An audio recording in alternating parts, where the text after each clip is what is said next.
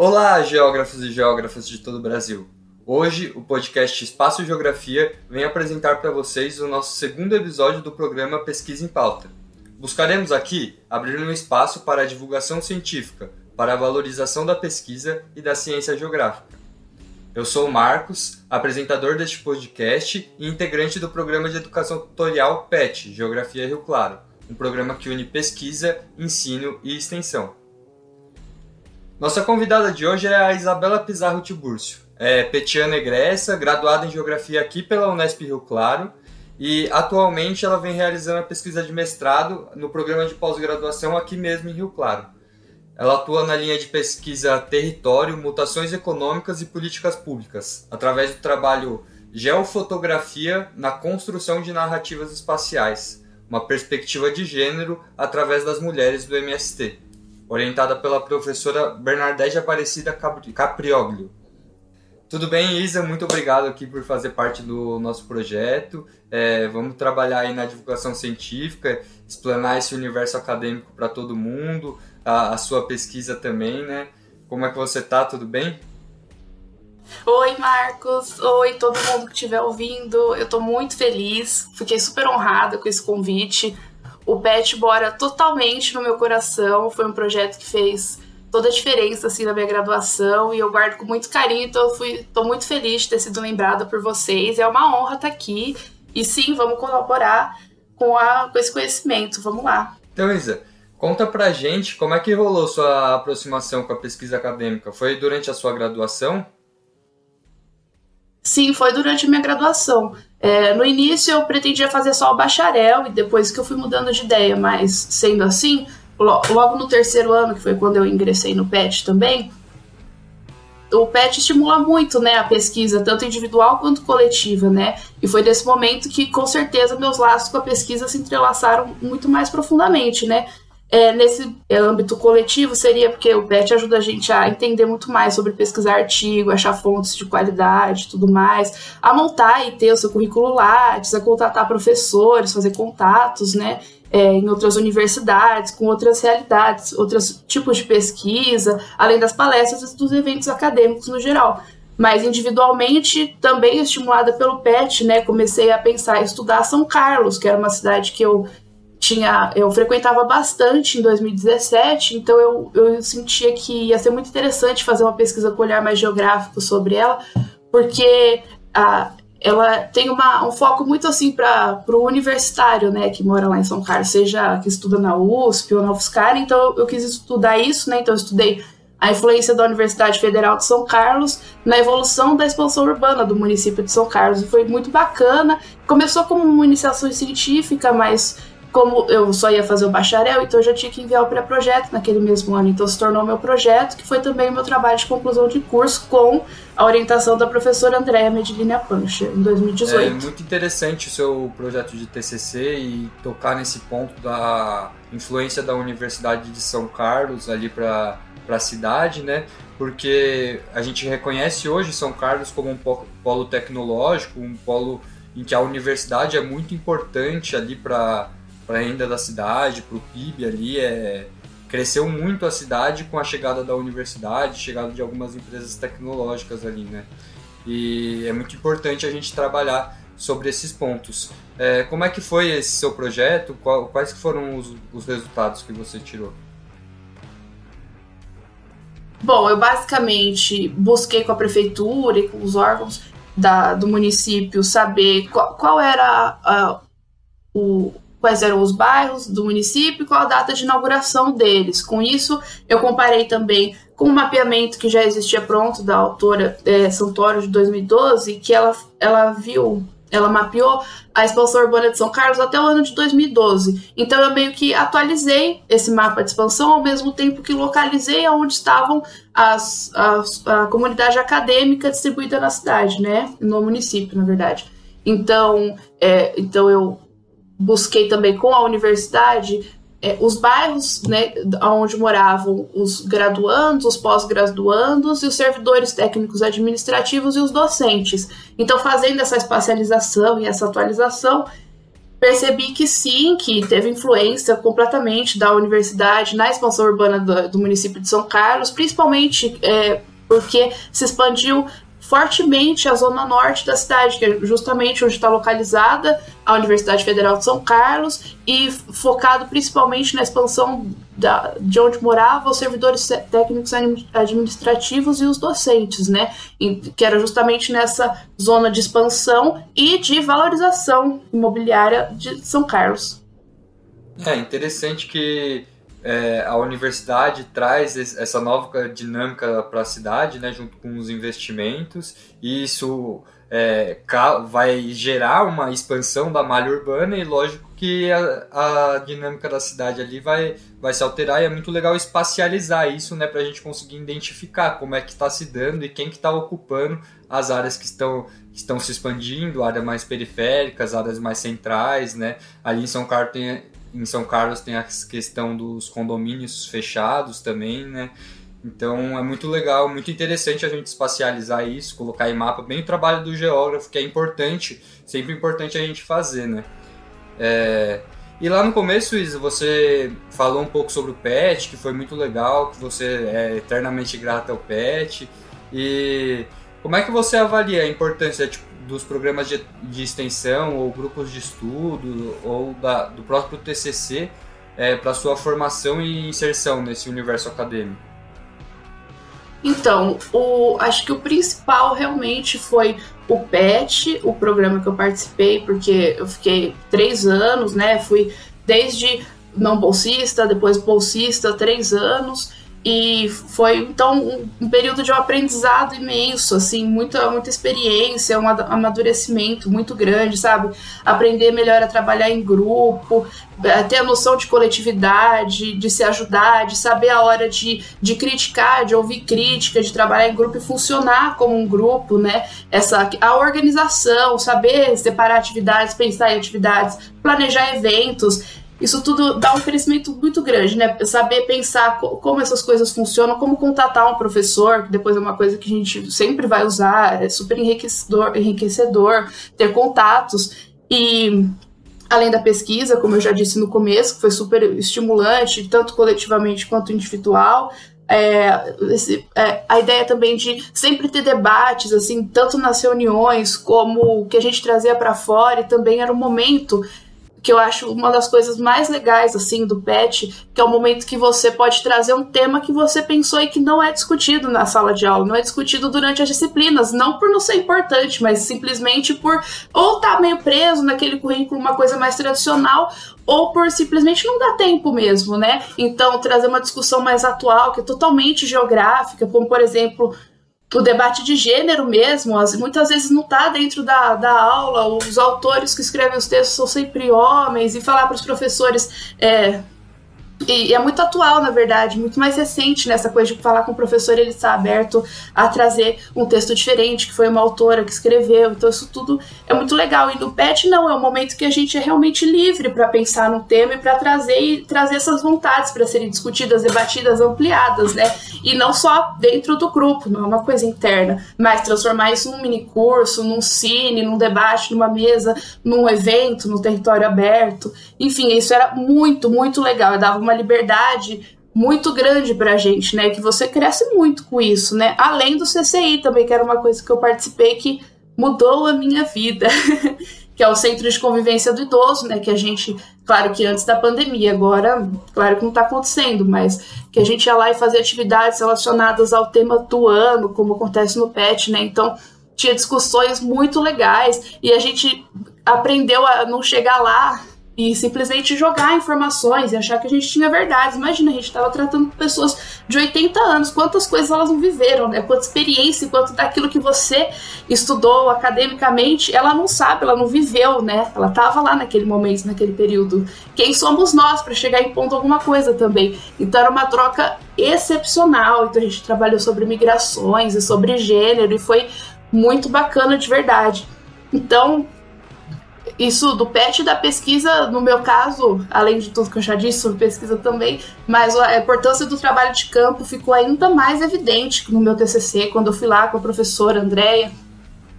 E a gente visitou todos os bairros que, que a gente viu que expandiu, seja de graduandos, pós-graduandos ou servidores. A, a, gente visitou esses bairros, viu a infraestrutura, isso tudo depois apareceu no trabalho, isso pode ser mandado, foi mandado né, para a prefeitura e pode ser repensado como melhorar aquele bairro, a infraestrutura dele para as pessoas que moram lá, que são pessoas que agregam tanto para a cidade, né? Seja economicamente ou de qualquer forma. É muito bom, Isa. É muito a autonomia que o PET dá para a gente trabalhar em grupo lá dentro é muito interessante porque realmente podem surgir essas ideias que normalmente não são trabalhadas e a gente consegue organizar ali uma comissãozinha dentro no, do nosso grupo e, e dar, dar início a um, sempre a um novo projeto. É assim que surgiu o seu trabalho no CCI, é assim que surgiu esse podcast. São de ideias que surgem lá dentro, a gente forma a nossa comissãozinha e faz. É um espaço muito importante que pode trazer. É, contribuir muito, né, pro, não só para nossa formação, mas para a formação de, das, de outros estudantes da geografia e também nessa interlocução com a sociedade, porque a gente sempre tenta fazer essa interlocução, né? Agora na pandemia está sendo um pouco mais complicado, mas logo que voltar a gente vai tentar ter esse contato também lá com o CCI e com, com outros, outras instituições. Sim, e sem mencionar os laços, né, que isso tudo cria, as amizades, o conhecimento, entender outras visões, outras perspectivas, pessoas que pesquisam outras coisas, é de conhecimento agrega profissionalmente, academicamente, pessoalmente, é maravilhoso. E é isso, gente, ocupem todos os espaços da universidade pública. É, é muito importante mesmo a estrutura que o PET dá pra gente, né? Ele não só o PET, como outros programas de extensão, é, até grupos de estudo, eles dão uma estrutura legal de contato, de informação que a gente vai pegando, né? E realmente estimula muito a gente a produzir alguma pesquisa ou é, a, a, se virar para conseguir se especializar e seguir algum caminho, né? Muito importante isso para a nossa formação. Com certeza. E logo após a, a graduação você já deu continuidade no mestrado, né? Como é que foi como é que é esse processo seletivo do mestrado? Como você construiu a ideia do seu projeto? Foi antes, assim? Como é que Sim, foi direto da graduação, sim. É, na verdade, com a pandemia, como as coisas desandaram, ficou aquela confusão ano passado, né, em 2020, eu, eu ia prestar antes da pandemia, mas depois que tudo isso aconteceu, eu concluí que eu não ia prestar no passado. Mas aí, conversando com uma amiga, quando, quando o processo seletivo já estava aberto, ela falou: E aí, amiga, mandou seu projeto? E eu falei: Ai, não mandei. Fiquei nessa confusão de sentimentos e falei: Não, você tem razão, vou mandar. Só que então eu tive um mês para ir atrás de tudo, assim, para o processo seletivo, desde pensar no projeto, escrever o projeto, elaborar tudo isso. Achar uma orientadora, fazer todos os documentos, e tem a, o exame de proficiência né, em uma língua que você tem que apresentar também para o processo seletivo e tudo mais. Então eu tive que correr atrás disso tudo com muita agilidade. Então, na verdade, como eu pensei no tema, né? Fotografia sempre foi uma paixão minha e eu sempre vi muito uma relação entre fotografia e geografia. E eu sentia que durante a graduação, nas disciplinas, isso não era tão explorado quanto eu imaginava que poderia ser, né? A fotografia ficava sempre sendo um adereço e tudo mais, então eu falei, não, eu quero estudar mais a fundo essa relação. Então pensei inicialmente estudar fotografia e geografia, pensando, então vou estudar um movimento social a partir disso, usando isso como uma ferramenta, né, como metodologia. Mas não só, vou estudar a partir da ótica das mulheres, né, do recorte de gênero, que eu acho fundamental a gente entender a sociedade a partir desse recorte também, porque são papéis e, e, coisas totalmente diferentes, né, que se espera das mulheres, enfim, todos esses debates. Então, eu escolhi estudar dessa forma dentro do MST, né, o Movimento dos Trabalhadores Rurais Sem Terra. E o processo seletivo foi que na primeira fase, né, você envia o projeto, o seu currículo, Lattes e todos os documentos. E nisso vai ser avaliado o projeto, você recebe uma nota, não necessariamente divulgada, mas tem que tirar no mínimo 7, né, para passar para a próxima etapa. Na segunda fase, devido à pandemia, que normalmente seria uma prova, né, dissertativa, mas por causa da pandemia foi a arguição, então foi um momento que você meio que tinha que defender o seu projeto e falar sobre o seu currículo. Então a professora Ana Cláudia, a professora Angelita, que participaram dessa etapa comigo, então elas fizeram algumas perguntas sobre o projeto, sobre a relevância dele socialmente, para o programa e tudo mais, e foi super interessante e deu certo. Fui para a última e terceira etapa, que era a entrevista com o orientador, né? que você já devia ter falado com ele desde o início, claro, antes do projeto, porque você coloca o nome dele, né, para fazer é, para participar do processo seletivo. Então, eu conversei com a professora Bernadette, a gente teve essa conversa mais sobre para conhecer, para ela também saber como eu pensei no projeto, qual era a minha inspiração, o que eu pretendia. E foi uma conversa mais tranquila que deu muito certo, assim, no meu caso. E estamos aí agora. Ah, que bom. É legal que parece que você foi juntando várias coisas assim que você gostava, que você curtia, que você já, já tinha uma simpatia.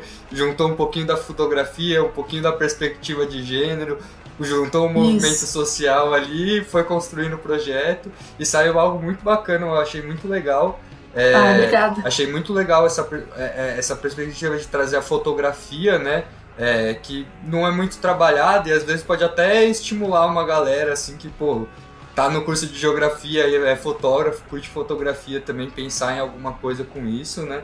É, com certeza. E o que, o que a fotografia representa para o seu projeto? Então, basicamente tudo, né? Ela é muito, muito importante mesmo. Mas não tudo, mas é realmente a minha principal fonte, assim, da onde eu vou tirar as discussões e pretendo mesmo me aprofundar, né?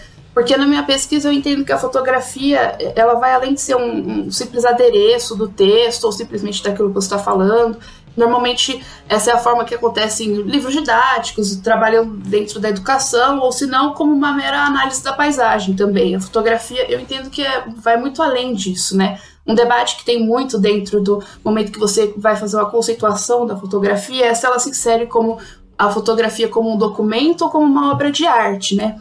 E nesse momento é, é bem complicado de pensar, porque, como um documento, claro que ela registra aquela cena, ela faz um recorte do espaço-tempo daquele ocorrido. Só que, então seria como um documento, só que tem que ser lembrado que, por isso que entra esse viés artístico, de que a pessoa que fotografa, ela tem uma intenção, ela, tem, ela carrega com ela uma intencionalidade, toda a sua subjetividade, porque ela está fazendo aquele registro daquela forma, o que ela quer dizer com aquilo, o que ela está buscando representar e o que ela está registrando. E então tem toda essa subjetividade do fotógrafo, da pessoa fotografada e além disso, da interpretação, né? Essa, são inúmeras e diversas formas de interpretação de uma mesma imagem, porque cada pessoa é um ser único, né? Um sujeito sócio-histórico único, com as suas experiências. Então, cada pessoa tem a sua própria interpretação, talvez, da mesma imagem. Por isso que seria muito importante para mim é, registrar essas interpretações, como, como você viu lá no projeto também. E além disso, também que para o próprio MST, a fotografia sempre teve um papel muito importante, desde da década de 80, quando o movimento começa a ficar mais forte. É, a fotografia, né, o Sebastião Salgado faz todo uma captura e tudo mais deles, se torna o projeto Terra, e nisso a, o movimento acaba se tornando muito mais divulgado nacionalmente e globalmente. Então, é, até relacionando outros movimentos sociais, tendo consciência sobre a existência do MST e a importância, e vai ajudando na notoriedade do movimento. É, a, a, fotografia ela tem essa importância documental que não tem como se, se negar, né? E é muito relevante também porque ela transmite muito ao, ao, público, como você falou, tipo, muitas fotos do MST as pessoas é, estigmatizam muito, né, o, o MST e, e, esses documentos fotográficos eles ajudam a contribuir com isso. E essa questão da arte também é muito significante, porque é subjetivo, como você falou, quem está tirando a foto, quem está vendo, são várias percepções do mesmo do mesmo espaço fotografado ali, né? São diversas percepções. E é muito legal que no seu projeto, né, no seu trabalho, você trabalha com essas percepções é, a partir do que as próprias mulheres do, do MST veem. Né? Muito legal que você está inserindo é, essas mulheres dentro do seu projeto de pesquisa, tam, também tentando transmitir algo, né, tendo mais contato.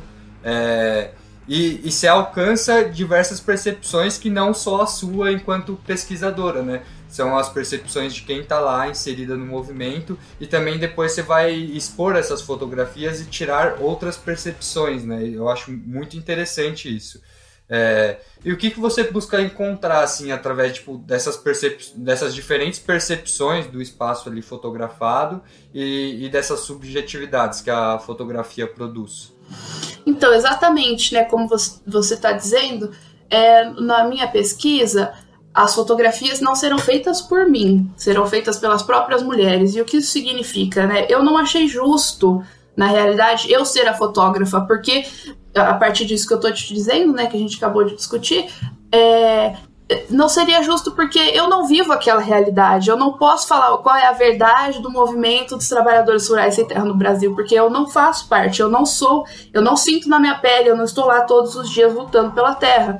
Então eu não achava justo que fosse a minha perspectiva, mas sim a delas mesmas. Então, justamente para ter essa captura mais natural possível, assim, da, da rotina do cotidiano da, da luta pela terra e dessa diferença de gênero dentro do movimento, que, pelo que se entende, é menos. É, não é tão grande quanto na sociedade, mas é uma, de uma forma mais igualitária que as coisas lá funcionam. E é justamente isso que eu gostaria também de entender, explorar e trazer, né? Pensando que, então, com a exposição das fotografias que não seriam somente para as mulheres do MST, que seria numa forma de uma roda de conversa, de uma oficina, não quero nada assim técnico, uma fotografia super bem enquadrada, não é sobre isso, né? É pelo que ela traz, pelo que ela representa e o que ela quis dizer com aquela foto, sabe?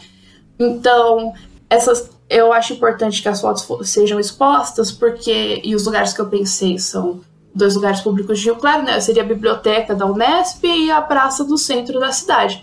Claro que, dependendo da pandemia, isso tudo vai, pode ser diferente, enfim. Mas buscando justamente alcançar pessoas com percepções totalmente diferentes, e talvez percepções diferentes do próprio movimento, que talvez não tenham tanto conhecimento, não tenham essa é, aproximação com a realidade, né? Então, às vezes, pessoas que têm um preconceito formado sobre o movimento, uma imagem deturpada, é, é, vendo aquela fotografia e se reconhecendo nela, né? Pela humanidade que é compartilhada entre a pessoa que está vendo a foto e a pessoa que está na foto, sabe? É, deixando de desmistificar isso, assim, ajudando nesse ponto. E também, quem sabe, trazendo essas, esses ideais tão bacanas do movimento de uma coisa mais igualitária, fraternidade e tudo mais com e uma relação mais harmoniosa com a natureza também. Então seria muito legal conseguir transpor isso. É, eu acho que contribui até na sua linha de pesquisa de, no nosso entendimento do território, porque não adianta a gente ter o nosso conhecimento específico, é, crítico do território, né? E, e ignorar todas as percepções de território e espaço da maioria da população que não faz o curso de geografia, né? Então a gente tem que incluir isso sim nas, nas nossas pesquisas, trazer esse debate e, e, entender como que, como que essas dinâmicas funcionam também. Muito legal. E é, você já teve algum contato com essas mulheres? É, como é que você pretende ou fez esse, esse contato? Como é que está sendo? Então, é, conversando com a minha orientadora, né, a gente pensou do trabalho ser realizado no assentamento Elizabeth Teixeira, do município de Limeira, que a minha professora já tem também já um, um contato né, com, a, com, as pessoas do aceitamento, já realizou trabalhos lá e tudo mais. Então, a partir dela, esse contato ainda não foi feito, mas o caminho já está traçado de que nos próximos meses já vou entrar em contato com pessoas que cuidam lá da coordenação para me apresentar e falar qual é a ideia do projeto. Isso tudo já sendo aprovado pelo Comitê de Ética em Pesquisa, que é muito fundamental né, para realizar pesquisa com seres humanos, que é um momento que a gente tem que levar muito em consideração, tem que ser aprovado por eles na plataforma Brasil e tudo mais. Mas sendo assim, eu iria no aceitamento assim que possível também, né, que for mais seguro e tudo mais. Por isso também que isso ainda não está acontecendo, tá? foi um pouco adiado, um pouco mais para frente, para então eu ir lá me apresentar, apresentar o projeto, o que eu pretendo com ele, o que eu busco, qual a importância, por que, que é bom para eles, para mim, para todo mundo, para a sociedade, né? No geral. E fazer esse contato a partir daí. E tomara que dê tudo certo. Acho que vai ser muito frutífero para todos e vou ficar muito feliz com os resultados. E tomara que seja muito útil. É muito legal, Isa. Achei demais seu projeto assim. É uma ideia bem diferente que acho que não, não se costuma muito ver na, na geografia, né? Sim, por isso mesmo até é difícil, bibliografias, tem que fazer todo um trabalho bem, bem nesse sentido. E a minha orientadora é mais focada também na antropologia, né? Então aí tem essa, essa interdisciplinariedade também, que é muito bacana, porque você é, busca elementos de várias áreas, conceitos, e para entender a realidade, né? Buscar uma forma de entender o contexto que a gente está inserido mesmo. Você trabalha com é, meio que a área da fenomenologia, isso que você está fazendo, né? Sim, exatamente. Vai muito mais por esse caminho de entender a partir do sujeito, né? Levar em conta a individualidade mesmo e a percepção dos sujeitos para então entender o todo, né? Normalmente a gente vê o caminho contrário, né, também.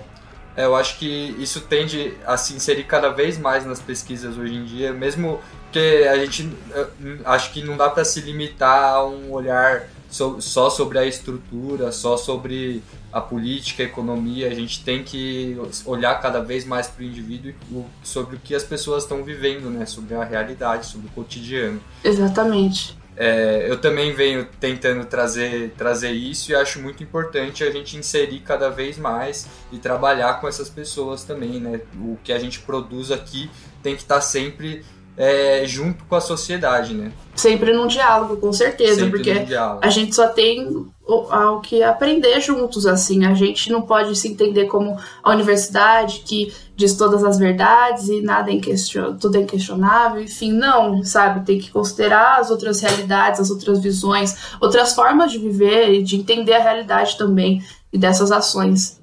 Então, muito obrigado pela presença, acho que foi muito legal a nossa conversa aqui. É, eu gostei demais da sua pesquisa, acho que contribui muito também para, como eu falei, a galera que curte fotografia pensar em outros projetos de pesquisa nessa linha. É muito interessante.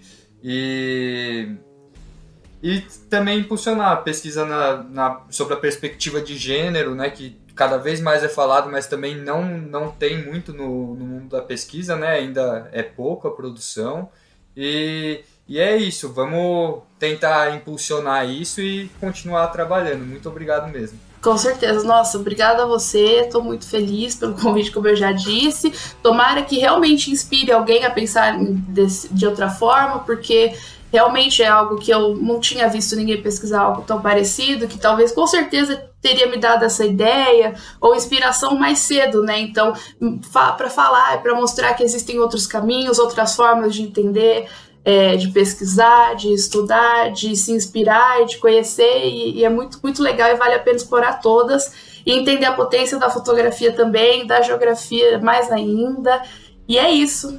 É, muito bom. Eu tenho certeza que você vai inspirar as pessoas, porque no seu, pró no seu próprio processo de pesquisa é, já, já traz muita inspiração e muita transformação através da fotografia e do contato entre as pessoas e de, de diferentes percepções. E lembrando também que a gente deve pesquisar o que a gente tem paixão. Você não precisa buscar um tema que você não goste. Você pode sim escolher algo que você goste e entender e buscar entender isso a partir da geografia ou da lente que você decidiu usar, sabe? E essa é a parte mais legal da pesquisa, com certeza, é, é pesquisar aquilo que te move e que te faz feliz, assim. É isso. Obrigada a você. Muito obrigado, ouvintes, por nos acompanhar até aqui. Eu não posso deixar de agradecer também o Programa de Educação Tutorial, PET, por nos proporcionar a construção desse canal de conversa e divulgação. E também fiquem ligados nos nossos próximos episódios. A gente posta mensalmente, todo dia 20, aqui no Espaço Geografia. E acompanhem também nossos episódios do Profissão Geógrafo, postado mensalmente todo dia 10. Valeu, gente, até logo!